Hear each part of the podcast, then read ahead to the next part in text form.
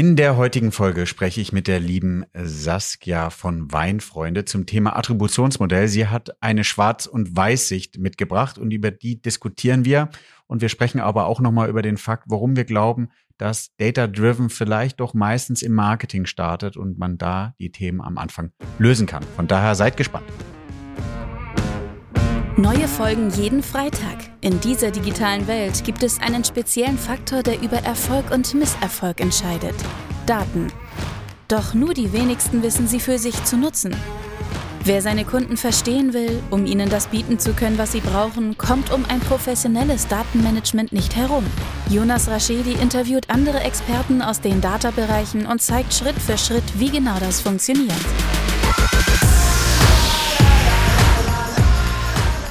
Herzlich willkommen zu My Data's Better Than Yours, der Data Podcast. Schön, dass ihr eingeschaltet habt. Mir gegenüber sitzt ein spannender Gast und das ist auch die Intro, um überzuleiten, dass wir im Studio wieder sitzen und ihr die Möglichkeit habt, auf YouTube einzuschalten. Wenn ihr meine Stimme ertragen könnt, aber eben nicht mich selber, dann bleibt einfach auf Spotify oder auf Apple Podcast. Vielen, vielen Dank. Hallo. Hallo. Stell dich doch einmal kurz vor, wer du bist, was du machst und dann tauchen wir in die Folge ein. Sehr gern. Ich bin Saskia. Ich äh, bin äh, Teamleiterin Online-Marketing und Data bei den Weinfreunden und äh, genau, bin aus Köln und freue mich total, heute hier zu sein und in person mit dir zu sprechen. Ja, sehr schön. Wir haben gerade eben schon im Vorgespräch so ein bisschen äh, was Besonderes, wenn man in person miteinander spricht und sich dann die ganze Zeit angucken darf und dann auch noch so komische Mikrofone vor einem haben mit so einem äh, Schaumstoffrand. Ja, aber kriegen wir hin, kein Problem. Sehr gut. Da schaffen wir. Genau. Was qualifiziert dich, ähm, Online-Marketing und Data-Team-Lead zu sein? Und erzähl doch mal gerne äh, Weinfreunde, was ihr da so macht und verkauft. Super gerne. Genau, ja, ich fange mal an. Äh, ich habe auch Medienwissenschaften studiert. Äh, am Anfang ganz klassisch mit äh, Print, Schreiben, Video, alles Mögliche gemacht. Äh, habe in PR-Agenturen gelernt, in Werbeagenturen gelernt, auch in den großen München war ich überall und habe mich immer gefragt, so, und was hat es jetzt gebracht?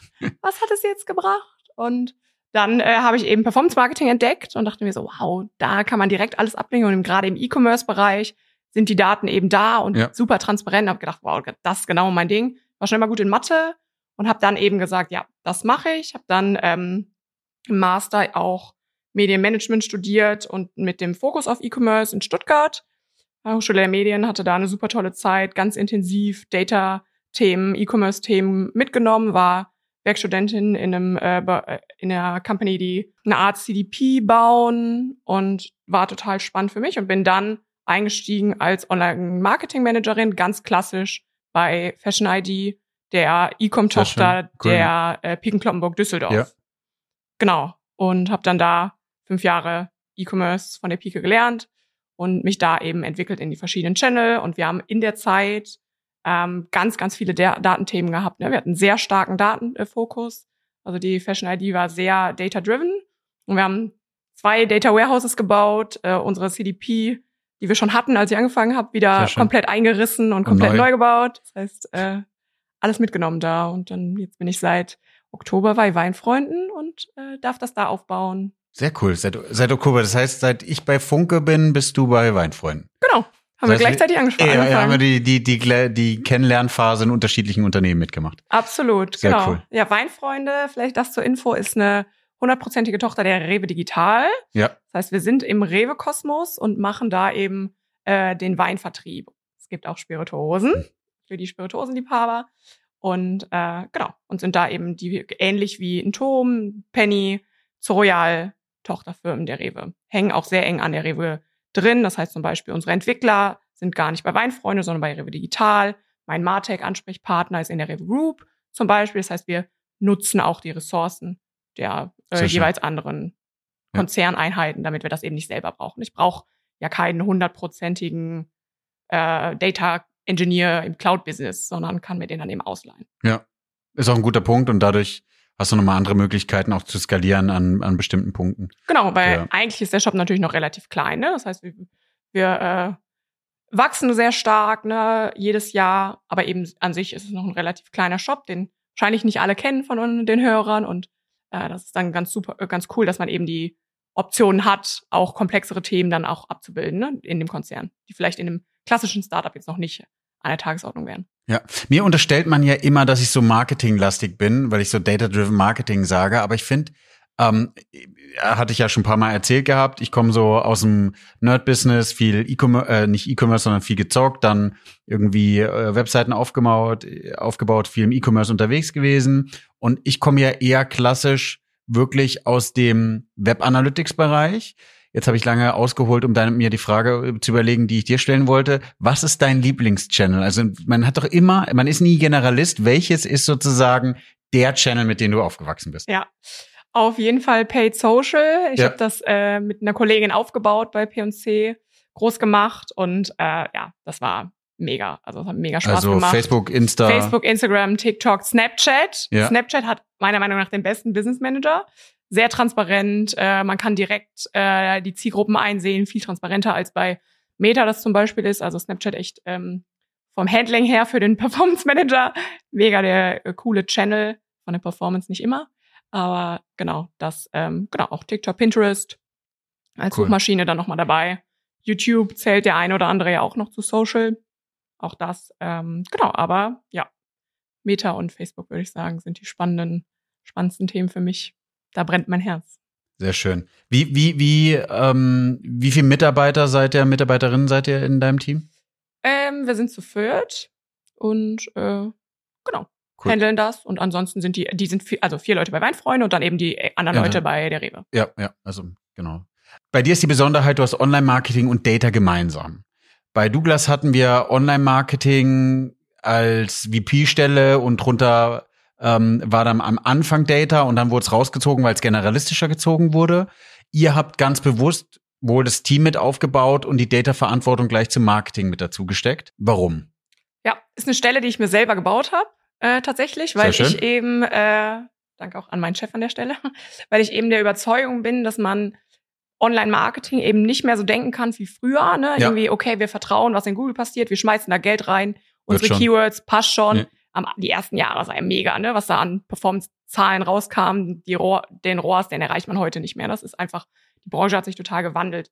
Und ich glaube, dass man das nur noch generalistisch zusammendenken kann. Ne?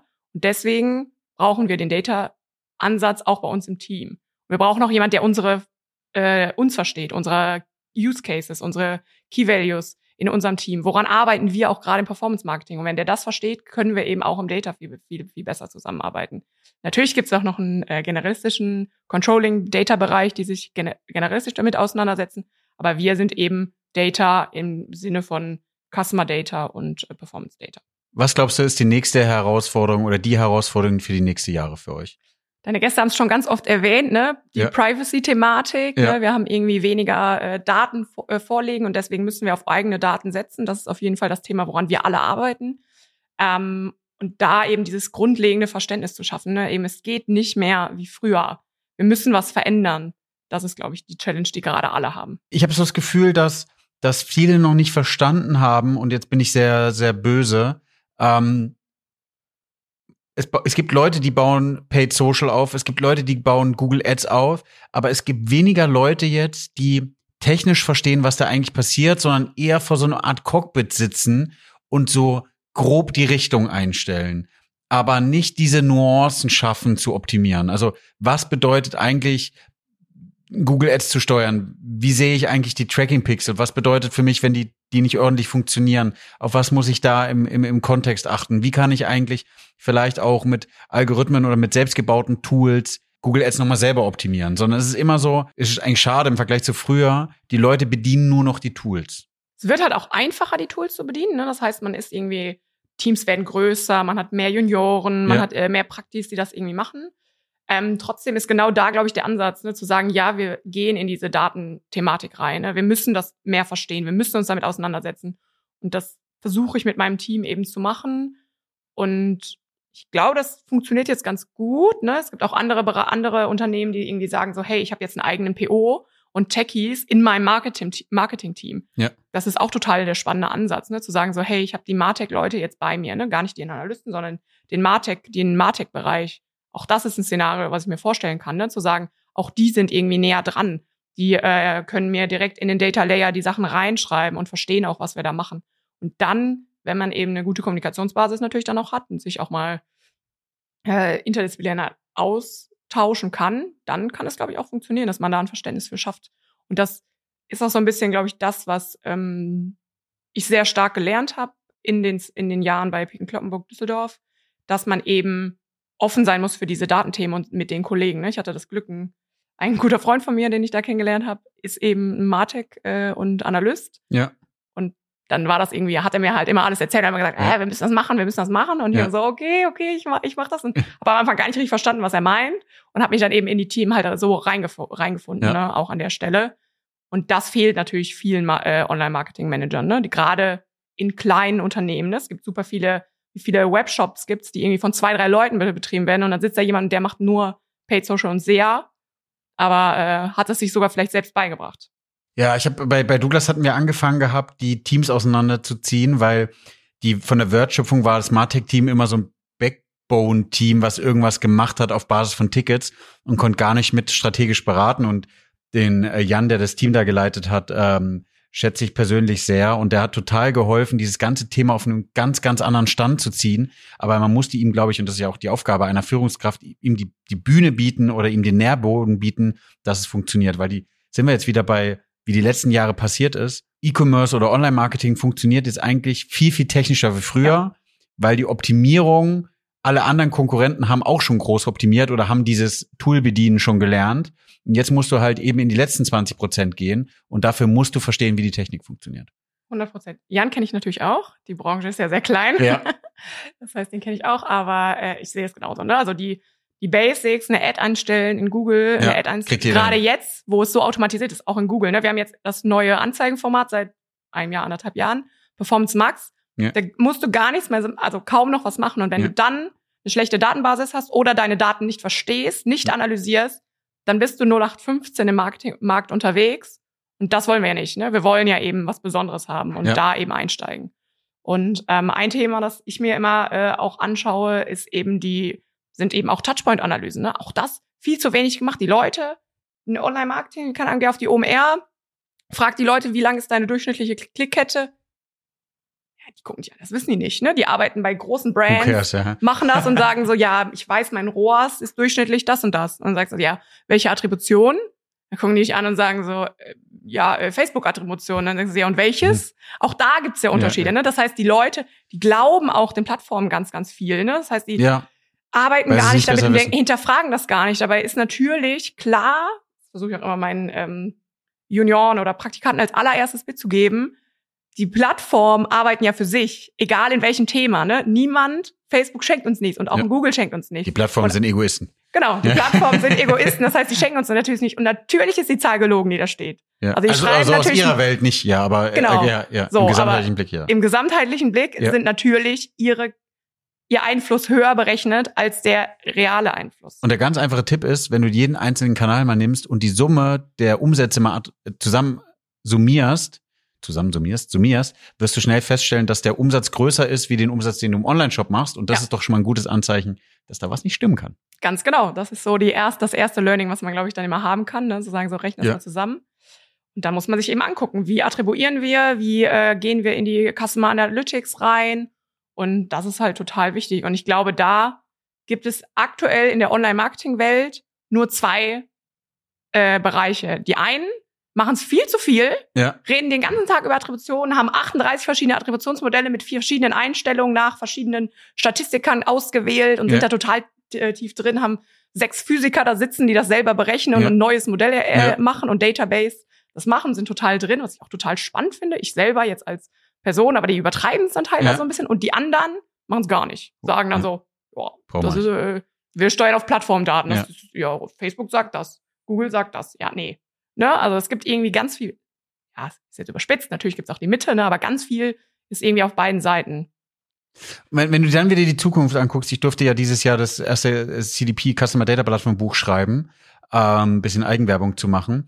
Die, die, die, die Zukunft oder meine Vision ist ja, dass die Data-Leute mit am Tisch sitzen müssen. Aber nicht nur das. Denkt an das Großraumbüro. Ähm, es muss zum Großraumbüro auch die Analogie geben, dass alle Leute um einen Tisch rumsitzen. Wir sitzen jetzt hier nicht an einem runden Tisch, aber alle Kanalverantwortlichen um einen runden Tisch zusammensitzen, den Kunden in der Mitte haben und gemeinsam entscheiden, wie sie die Customer Journey unterschiedlich für Bestandskunden, für Neukunden und auch den unterschiedlichen Lebensphasen gestalten können. Und dafür brauchst du Attribution. Und ich glaube, es ist erstens ein kultureller Wandel, den du schaffen musst, weil du dann nicht mehr auf ROAS oder auf Kur oder sonst irgendwas ähm, optimierst. Äh, sollten wir vielleicht mal den Leuten erklären, was es ist, aber können wir nochmal machen. Ähm, sondern dass du gemeinsam sagst, okay, jeder Teil oder jeder Kanal hat höchstwahrscheinlich, was man messen muss, in der gesamthaften Akquisitionskette eine Verantwortung und wir müssen bewerten, welche Verantwortung trägt. Ja. Also du siehst schon, ich bin dafür, dass man über die Attribution spricht. Man muss es nicht übertreiben, man muss vielleicht irgendwo die Grauzone äh, ziehen, aber muss man sich eher bisschen mehr damit beschäftigen ja. wie zu wenig. Ja, auf jeden Fall. Ne? Und dann gibt es immer mal wieder so Keynotes, die man dann liest. Attribution ist Bullshit. Jetzt letzte Woche auf dem Measure Camp ja. äh, gab es da einen Vortrag zu, der natürlich dann sehr beißer, äh, der reißerisch war. Ja. ja. ich weiß auch, wie er es gemeint hat und haben über ähm, Inkremente gesprochen. Ja. Auch das super wichtig. Aber das so pauschal, ne? Attribution ist super wichtig, um seine Kunden zu verstehen, um seine Customer Journey zu verstehen, zu wissen, wo kommen die Leute her, hey, wenn ich mir einen Affiliate-Kanal angucke auf dem Last, äh, Last Click, ja, natürlich funktioniert das super, ne? Guck dir den doch mal in der Badewanne an. U-Shape. Vorne und hinten der le letzten Touchpoints werden eben bevorzugt. Die Mitte wird, bekommt ein bisschen weniger von der Anteilen. Und dann schaut man sich an und Affiliate ist auf einmal doch gar nicht mehr so wichtig und mega spannend. Im SEO sind wir eigentlich viel besser als gedacht. Und ich glaube auch, dass es gar nicht darauf ankommt zu sagen, hey, welches Attributionsmodell ist das Richtige für uns? Ne? Das muss man gar nicht entscheiden, sondern sich auch mal die Ver äh, Verschiebungen anzugucken. Ne? Oh wow, wenn ich mich äh, First Click orientiere, dann sieht das im äh, Social eigentlich gar nicht so schlecht aus, ne? weil Social ist sehr selten der letzte Touchpoint. Aber im ersten Moment ist er vielleicht doch da. Das heißt, in der, den Unterschied sich anzugucken zwischen der First und der Last Click Attribution. Total spannende Insights. Kennst du den Film Acht Blickwinkel? Nee. Ja, okay. Ich glaube, ich finde, da wird eine Geschichte aus acht verschiedenen Blickwinkeln erzählt und durch jeden Blickwinkel erfährst du eigentlich mehr über die Geschichte. Und ich glaube, das ist ein guter Punkt für die Attribution. Du musst, du wirst nicht, dass eine, ich würde frech behaupten, dass 90 Prozent, 95 Prozent aller E-Commercer noch auf Last Click gehen. Ähm, was eine Sichtweise sein kann, was ein Blickwinkel sein kann, um das Thema zu lösen. Aber wenn du das Thema aus verschiedenen Blickwinkeln, First Click, Last Click, du hast Badewanne nochmal angesprochen gehabt, ähm, oder gleich verteilt, dann bekommst du nochmal eine andere Wertigkeit, einen anderen Blickwinkel, auf den du Entscheidungen treffen kannst, wenn du willst. Wohlwissend, ich glaube, das ist ganz, ganz wichtig, dass wir das hier nochmal sagen, nur wenn du jemanden hast, der verstanden hat und der prüfen kann, ob dein Marketing-Setup oder dein Tech-Management, deine Pixel schießen auch wirklich richtig funktionieren. Ja. Weil das ist das Schlimmste, was du kulturell machen kannst. Du sagst, du guckst dir die verschiedenen Modelle an, stellst plötzlich fest, die Tag-Manager schießen gar nicht so, wie sie äh, feuern sollten. Also die Tags, wenn jemand auf der Seite ist und rumsurft. Und dann entscheidest du auf falsche Daten ja. und dann hat keiner mehr Lust auf Daten auf zu entscheiden. Fall. Ja, solide Datenbasis ist auf jeden Fall wichtig für uns Performance Manager ja. und für die äh, Online-Marketing-Welt auf jeden Fall, ja. Was ist, was ist dein Tipp? Äh, wir versuchen ja mal Tipps mitzugeben für die Leute, um mit Attribution zu starten. Was sind so die, vielleicht auch die Fails, die du keinem zumuten möchtest? Ähm, hol uns da mal ein bisschen ab. Bleib dran. Ganz kurze Werbung. Eine kleine persönliche Bitte an dich, liebe Hörer und liebe Hörerin. Und zwar möchte ich meinen Podcast stetig verbessern und an eure Wünsche anpassen. Deswegen gibt es jetzt eine kleine Umfrage und zwar findest du den als ersten Link in den Show Notes. Da kannst du einige Fragen zu meinem Podcast beantworten und es würde mich extrem freuen, wenn du dir Zeit nimmst und wirklich alle Fragen einmal individuell ausfüllst. Vielen, vielen Dank. Jetzt geht's weiter. Werbung Ende. Tipp auf jeden Fall für alle, die Google nutzen, äh, gibt es einen fertigen Report, äh, Conversion Pfad heißt der, sich das mal anzuschauen. Ne? Also Google zeigt dir eben nicht verschiedene Attributionsmodelle, gerade jetzt Google Analytics, Analytics 4 zeigt eben nur ein Modell, was auch data-driven ist. Ne? Auch da, umso kleiner die Datenbox ist, umso schwieriger fällt es natürlich dem data-driven Modell von zu GA4 ja. zu optimieren.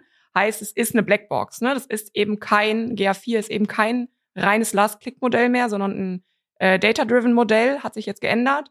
Aber für alle, die Google Analytics nutzen, kann man eben die äh, Conversion-Pfade sich anschauen und da auch schon Attributionen nehmen. Ne? Wenn ihr ein kleiner Online-Shop seid, habt äh, Google Analytics eingebaut, dann geht das eben so. Es geht ganz bestimmt auch in anderen Tools auch. In Adobe geht's auch, das weiß ich. Äh, das nutzen wir nämlich gerade.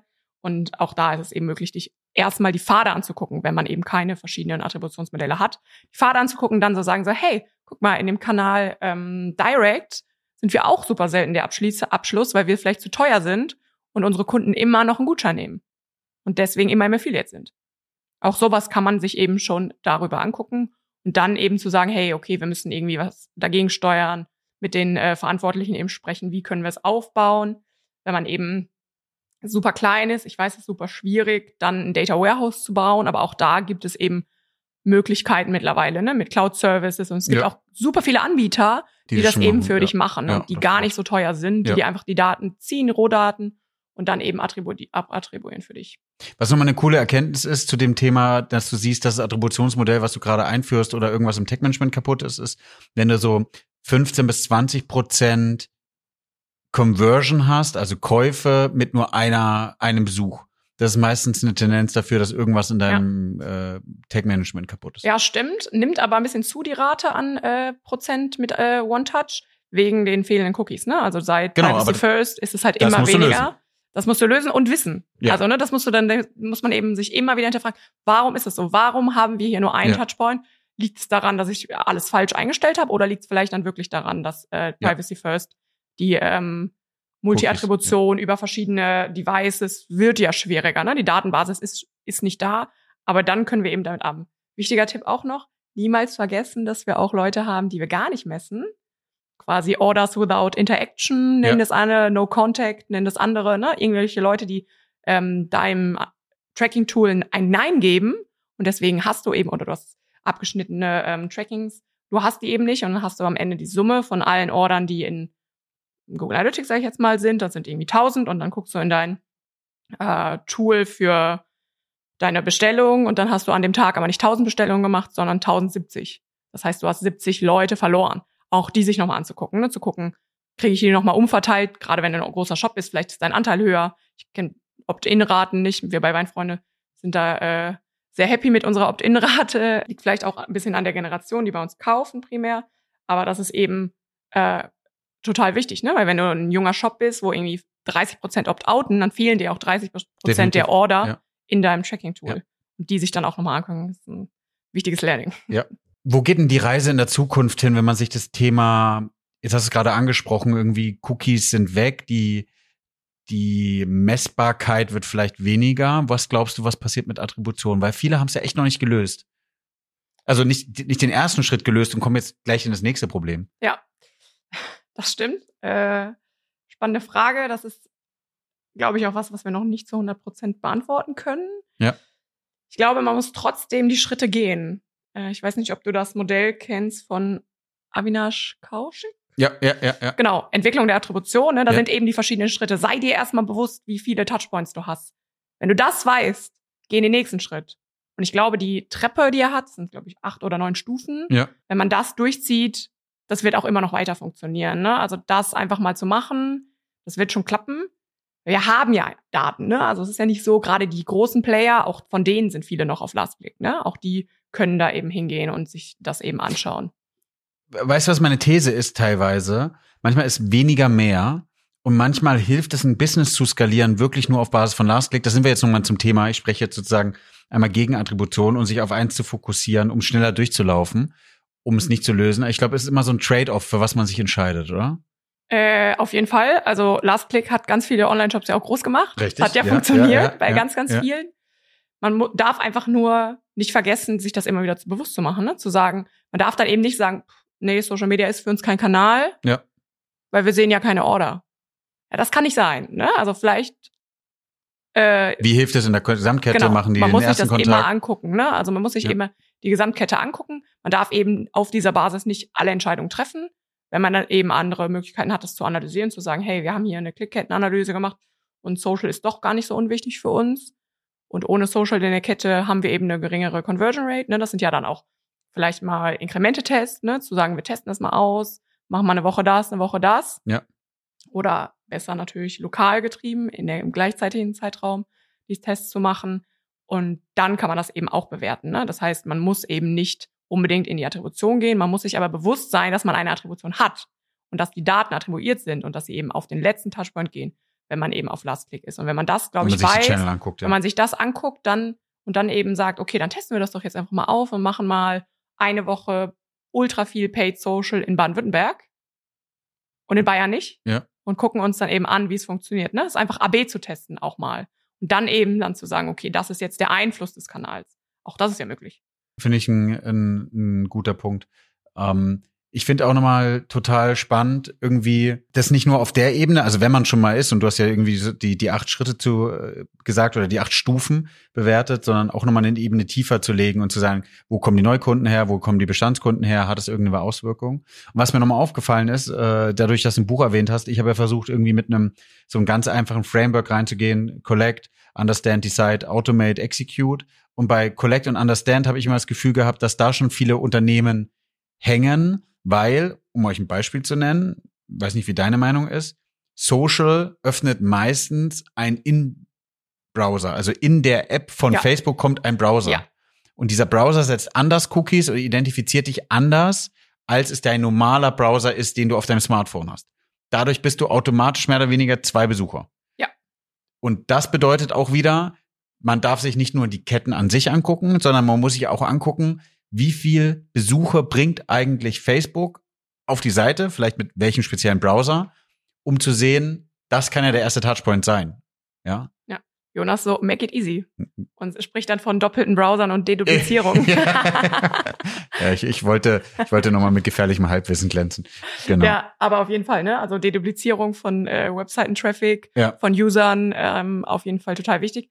Wenn man super fancy unterwegs ist, ein großes Data Warehouse hat, dann kriegt man das relativ gut gelöst, ja. weil man dann eben äh, einen Kunden-Identifier hat, der eben einem, äh, einmalig ist. Und dann kann man eben quasi sagen, innerhalb von einer Minute darf der User nur eine, äh, eine Session haben.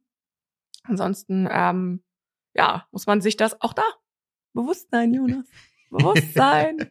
Das reicht ja schon. Ne? das- Also das- wenn man es weiß, auch, ne, dann kann man auch mit den Daten genauso umgehen. Ne? Denn wenn man das weiß, das Wissen hat, dann den Analysten neben sich hat und sagt er so, ey, hey, pass aber hier auf, das Ja. ist nicht ganz sauber, das ist Ja. ohne, äh, with, äh, ohne Orders without Interaction, die sind noch in der Analyste. Ja. Was, was auch nicht schlimm ist, man muss, genau wie du sagst, man muss es einfach nur wissen. Ja. Ich glaube, das ist ein guter Punkt.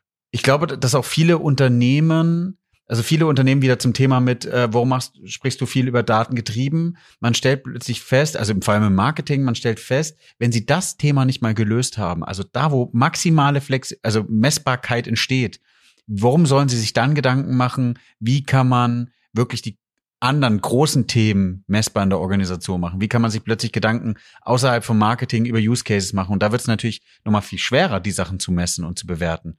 Also warum dann diese gleich die großen Kanonen losschießen, wenn sie in dem Bereich die noch nicht gelöst haben? Also ähm, Ja. und meistens bei E-Commerce-Playern auf jeden Fall macht ja die Webseite einen großen Teil des Umsatzes aus. Auf jeden Fall. Ne? Also Also bei Attribution kann man ja auch mit einer App machen, dann wird's ein bisschen wilder. ja Ne? Also man hat ja eben äh, AppsFlyer, Adjust und so weiter, die großen Player, die eben da mitarbeiten. Es ist aber super schwierig und super komplex, das in deine gesamtheitliche äh, Attribution mit reinzukriegen. Ne? Auch da unterschiedliche Identifier für den Kunden, unterschiedliche Browsertypen, Apps. Äh, dann bist du bei iOS, dann Apple trackt schon mal super wenig mit. Also das wird dann halt nochmal ein anderes Spiel. Deswegen gibt es meistens eben die Sichtweise der Attribution der App und die Sichtweise der Attribution des Shops. Das zu kombinieren, ist alles machbar, ist dann eben wieder ein größeres Projekt.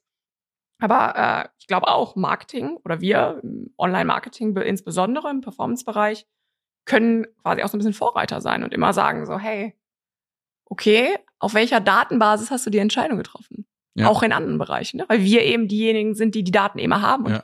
dieses Arbeiten so gewöhnt sind mit Zahlen ne? und gar nicht sagen so, ja, auch im Einkauf oder so, ne? wenn dann irgendwann jemand sagt, jetzt fiktives Beispiel bei Weinfreunde, wenn jetzt irgendwie jemand sagen würde, hey, wir kaufen jetzt ähm, äh, Limoncello ein, dann kann man immer fragen, hast du denn das Suchvolumen mal gecheckt? Interessiert sich überhaupt irgendjemand für äh, Limoncello? Ne? Weil auch in ma manchen Bereichen, ist übrigens so, ist ein Trendgetränk diesen Sommer, gibt's auch bei Weinfreunde. ja ich Ähm, alle trinken Limoncello. ist, Limoncello ist ein äh, Zitronenschnaps, den man quasi auch als Aperitif trinken kann mit, Okay, äh, mit, mit Sekt. Ja, Ah, kann, du kannst den quasi pur trinken, ja, okay. ist aus Italien quasi, aber du äh, diesen Sommer trinken alle Limoncello Spritz wie ein Aperol Spritz. Ah, Genau. wieder was gelernt. Wieder was gelernt. Cool. Bring dir beim nächsten Mal Flasche mit. Sehr gut. Und äh, genau, ne, und da kann man dann eben auch in die Bereiche mal gehen, ne? Bei Weinfreunde, wir sind ein sehr kleines Team, da wird das so gemacht. Ne? Wir, wir recherchieren irgendwie im, äh, im SEA ähm, nach Trendthemen und gucken eben, was, was geht gerade ab, welche, äh, welche Keywords sind eben spannend. Aber es wird ja nicht in allen Bereichen so gemacht. Ne? Also es ist ja nicht jeder Nee, Einkauf, nicht jeder Einkauf von Obwohl einem E-Commercer, obwohl sie sein könnten, genau. Ne? Also auch da, sie könnten total data-driven sein. Ist es die Aufgabe von uns, bei Ihnen entgegenzukommen oder ist es die Aufgabe von denen, zu uns zu kommen und über Data zu sprechen? Ich glaube, wir haben halt die Zahlen, ne? Also wir können denen das, glaube ich, ganz gut aufbereiten. Das haben wir bei P&C auch, P&C Düsseldorf auch so gemacht, dass wir immer mal wieder gesagt haben, so hey, wir haben alle paar Monate, haben wir den Trendrecherchen geschickt, denen zusammen uns an den Tisch gesetzt und dann haben die das auch verstanden, wie es funktioniert. Und dann kamen die halt immer so, hey, ich habe die und die Marke, äh, coole Fashion Brand auf, aus Kopenhagen habe ich entdeckt. Kannst mal gucken, ob die überhaupt irgendjemand sucht. Ja. Und dann haben wir halt geschaut, ja, das Suchvolumen steigt jetzt irgendwie 70 Prozent Anstieg in den letzten drei Monaten, ist eigentlich eine spannende Let's go. Marke. Ja. Da muss man mal. schnell sein. Da muss man vielleicht schnell sein. Genau, bei Weinfreunde jetzt, die sind schon ähm, weiter in der, Ab sehr weit in der Absprache zwischen Einkauf und Online-Marketing. Das ist total normal. Ne? Also die gucken sich das total an. Genau, weil die Nähe auch da ist, weil es so ein kleines Team ist. Was mir nochmal auffällt gerade ist, die Absprache, die du gerade beschreibst, ist ja auch die Absprache, die man braucht bei Attribution, oder? Weil das bedeutet auch, es werden Kanäle, Kanäle bewertet in der Attribution und entsteht da nicht automatisch so eine Art Abwehrhaltung oder Reaktion darauf, die sozusagen sich ähm, zu beweisen oder zu rechtfertigen, dass man existieren darf als Kanal? Kann ich total nachvollziehen, die Frage, weil man ja gerade, ne, gerade so klassische Kanäle wie ein Affiliate, Ja. die haben nicht so, schneiden halt einfach nicht so gut ab Ja. in allen anderen Attributionsmodellen. Ne? Denen spielt ein Last-Click in die Karten. Ja. Und dann eben zu sagen, hey, wir arbeiten jetzt da dran, ist natürlich irgendwie schwierig. Ich glaube auch, dass man da äh, auf ja, Widerstand stoßen kann, auf jeden Fall. Aber im Endeffekt ist es eine ganzheitliche Customer-Analyse. Ne? Und wir wollen eben den Kunden von allen Seiten verstehen. Alle sagen immer Customer First, den Kunden in den Zentrum stellen, gucken sich aber dann den Touchpoint sich an. Saskia, wenn du Ja, ja. als Dozent deinen Studenten und Studentinnen einen Tipp geben wollen würdest, wenn sie fragen, wie komme ich in deine Position, was wäre das? Ich find's immer gut, wenn man was von der Pike lernt. Ja. Ne? Also wir sagen im Marketing T-Shape, ne? Ein Kanal kann man richtig gut und den Rest äh, ist man dann eher breiter aufgestellt, lernt erstmal einen Kanal richtig. Das ist, glaube ich, äh, sehr fundamental. Ne? Wenn man genau weiß, wie funktioniert ein Kanal, dann hat man nachher auch so einen Love-Kanal wie Ja, ich. ja. Äh, das ist, glaube ich, ganz schön. Ähm, welcher Kanal das ist, ist mir persönlich eigentlich egal. Ich glaube, dass man, äh, mein erster Kanal war Affiliate, äh, den ich richtig tief gelernt habe. Auch äh, spannend, weil man eben da ganz viele verschiedene Channel kennenlernt. Ne? Affiliate ist ja von Cashback über CSS, Shoppingpartner, irgendwie alles, Preisvergleich, alles dabei, nicht nur Coupon. Man kann auch sehr machen, ne? da hat man am, am meisten Kohle meist und äh, irgendwie die meiste Reichweite. Auch das äh, macht total Sinn. Lerne den Kanal richtig gut, verstehe, wo die Daten herkommen, was ihr mit den Daten machen könnt. Und dann äh, geht's eben weiter, ne? Und dann äh, entwickel dich in Richtung äh, Führungsrolle, sei offen für Datenthemen, häng mit den Leuten aus dem Data-Team ab, äh, so wie ich. das schadet nie, äh, um dann in so eine Rolle zu kommen. Bei mir war es echt viel äh, Glück dann auch und äh, eben Freundschaften, die mich da irgendwie hingebracht haben. Genau. Wenn die aber jetzt die Frage stellen würden, wo lerne ich den Kanal? Weil dafür brauchst du ja nicht zwangsweise ein Studium, oder? Nee. Also einfach als Performance Manager, Online-Marketing Manager Irgendwo anfangen. irgendwo bei anfangen, gerne auch in der Agentur, ne? Auch das äh, harte Schule immer, viel Arbeit und kann man aber ganz viel lernen, weil man eben auf ganz vielen Marken direkt arbeitet. Auch da zum Lernen ist super. Und ich glaube auch, man muss so dieses, ähm, was ja auch mit methodischen, analytischen Denken oder Handeln vorausgeht, ist immer dieses immer besser werden und sich mal wirklich Ziele zu setzen und zu sagen, ich möchte meinen Kanal optimieren bis hin und dann müsste man sich mal Benchmarks angucken in den jeweiligen Branchen, um genau dahin zu kommen. Ja. Man lernt halt im Performance Marketing dann eben auch den Bereich AB-Testing total gut kennen. Ne? Also Ja. dann eben zu sagen, da versteht man das auch, wir testen das gegen das, macht das Sinn, dann kann man Inkremente testen, irgendwann mal nicht nur normalen AB-Tests, sondern eben dann auch tiefer einsteigen, macht das eben, äh, wie hoch ist die Wirkung für die Summe. Und das sollte man da eigentlich ganz gut lernen können, um dann äh, weiterzumachen.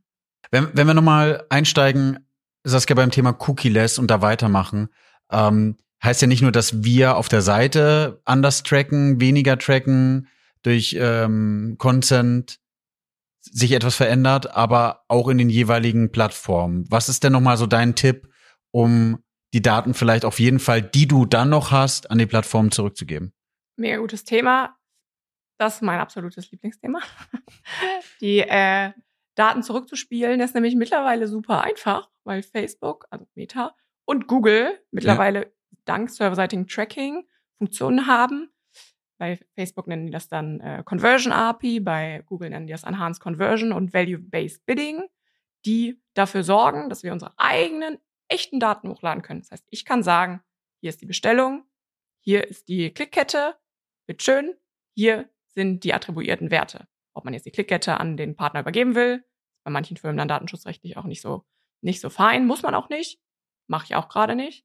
Aber man kann eben alle möglichen Dinge übergeben. Theoretisch kannst du die Marge übergeben von deiner Bestellung. Du ja, kannst alles ja. übergeben und dann kannst du eben sagen, ja. Customer Lifetime Value, du kannst deine Marge übergeben, dann übergibst du deine Marge an Google, sagst, da ist die, legst ein neues Conversion Event an, sagst, äh, optimiere auf eine hohe Marge. ist gar kein Problem. Das ist super einfach. Das hätte man sich vor zehn Jahren natürlich noch gewünscht, ne, zu sagen, wir haben unsere eigenen Daten da drin und wissen das eben. Und das ist total relevant, glaube ich. Gerade wenn wir ähm, sagen, wir vertrauen den Plattformdaten nicht mehr. Ne? Gerade wenn wir überall Daten äh, datenbezogene Attributionen haben in den Plattformen, denen wir eben nicht glauben können. Und wenn wir auch keine eigenen Attributionsmodelle haben in unseren, äh, in unseren Daten, können wir da quasi einfach die Rohdaten übertragen. Auch das ist immer noch besser als die ausgedachten Zahlen der Plattform. Ja, sehr guter Punkt. Also für, für die Hörer und Hörerinnen nochmal der Tipp, also serverseitiges Tracking ist einfach, dass die Daten von Server zum Server geschickt werden und nicht in eurem Browser selbst verarbeitet werden, weil da sind ja auch die Adblocker, da ist es, das Content soll man natürlich respektieren, aber da sind sozusagen die Mechanismen, die es blockieren könnten. Und wenn das vom Server ist, ist während der Interaktion, wie man die Daten sozusagen von den Servern, wo die Webseite liegt, abruft, ähm, kann man sozusagen zwischenschalten, äh, dass die Daten dann auch wieder hingeschickt werden. Ich, für die Martech-Leute habe ich es jetzt höchstwahrscheinlich viel zu einfach erklärt, aber für die Leute, die sich da nicht auskennen, äh, ist es, glaube ich, mal ein guter Überblick, wo es hingehen kann. Und auch da, es gibt eine Deadline äh, von Google, von Google Chrome, wann man eben serverseitig tracken soll. Ne? Also auch das ist ein Thema, womit sich jeder Online-Markt hier auch beschäftigen ja. sollte nochmal. Ne? Ja, Saskia, wir kommen jetzt zum Ende und meine zwei Fragen, die ich immer wieder an meine Hörer und Hörerinnen stelle, bevor ich jetzt nochmal erwähne, dass, wenn ihr die Folge toll findet, auf äh, Apple Podcast oder auf Spotify gehen solltet und den Podcast abonnieren und bewerten solltet. Ähm, was machst du privat mit Daten und welchen Filmtitel oder welchen Serientitel vielleicht auch bei dir, welchen Weinnamen würdest du wow. äh, dein mega kreativ von mir, oder? Äh, deinem Data Game geben? Ja, äh, okay, mein äh, im Hinterkopf muss ich mir jetzt einen neuen Wein ausdenken, glaube ich. Äh, wir haben nämlich sehr viele internationale Weine, die dann äh, oft Namen haben, die ich nicht so gut aussprechen kann, die nichts mit Daten zu tun haben. Okay. Aber erst die erste Frage muss ja. ich beantworten. Ähm, was ich privat mit Daten habe. Ich habe gerade kein äh, super Special Data Pro Project. Ich glaube, ich gehöre einfach zu den Leuten, die ganz viel mit, auch mit Excel äh, arbeiten. Also ich habe äh, jetzt letzte Woche einen Junggesellenabschied geplant. Es gab eine Excel. Ähm, Sehr cool dann alle so, ja, ja, dann äh, musst du das ja noch verrechnen. Und ich dachte mir so, ich habe alles einfach in meinem Handy, in meinen Sachen eigentlich. So, ich kann euch jetzt den Durchschnitt sagen, alles easy. Ja. Ähm, und auf der anderen Seite bin ich jemand, der gerne Dinge zählt. Also wenn ich irgendwie unterwegs bin in der Bahn, ich weiß genau, wie viele Fenster sind dort. Ich war jetzt auf einem Chorkonzert und eine Freundin ähm, von einer Freundin, die ja gesungen hat, und die Mutter sagte dann, ja, wie viele Leute seid ihr denn eigentlich im Chor? Und sie so, oh, weiß ich gar nicht so, über 20. Ich so, ja, 23.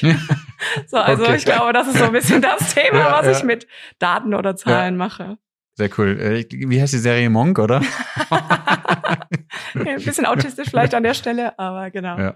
Ja, das mache ich gerne. Und ähm, ich höre deinen Podcast natürlich auch und habe mich Sehr schön. vorbereitet auf die Frage mit dem Filmtitel.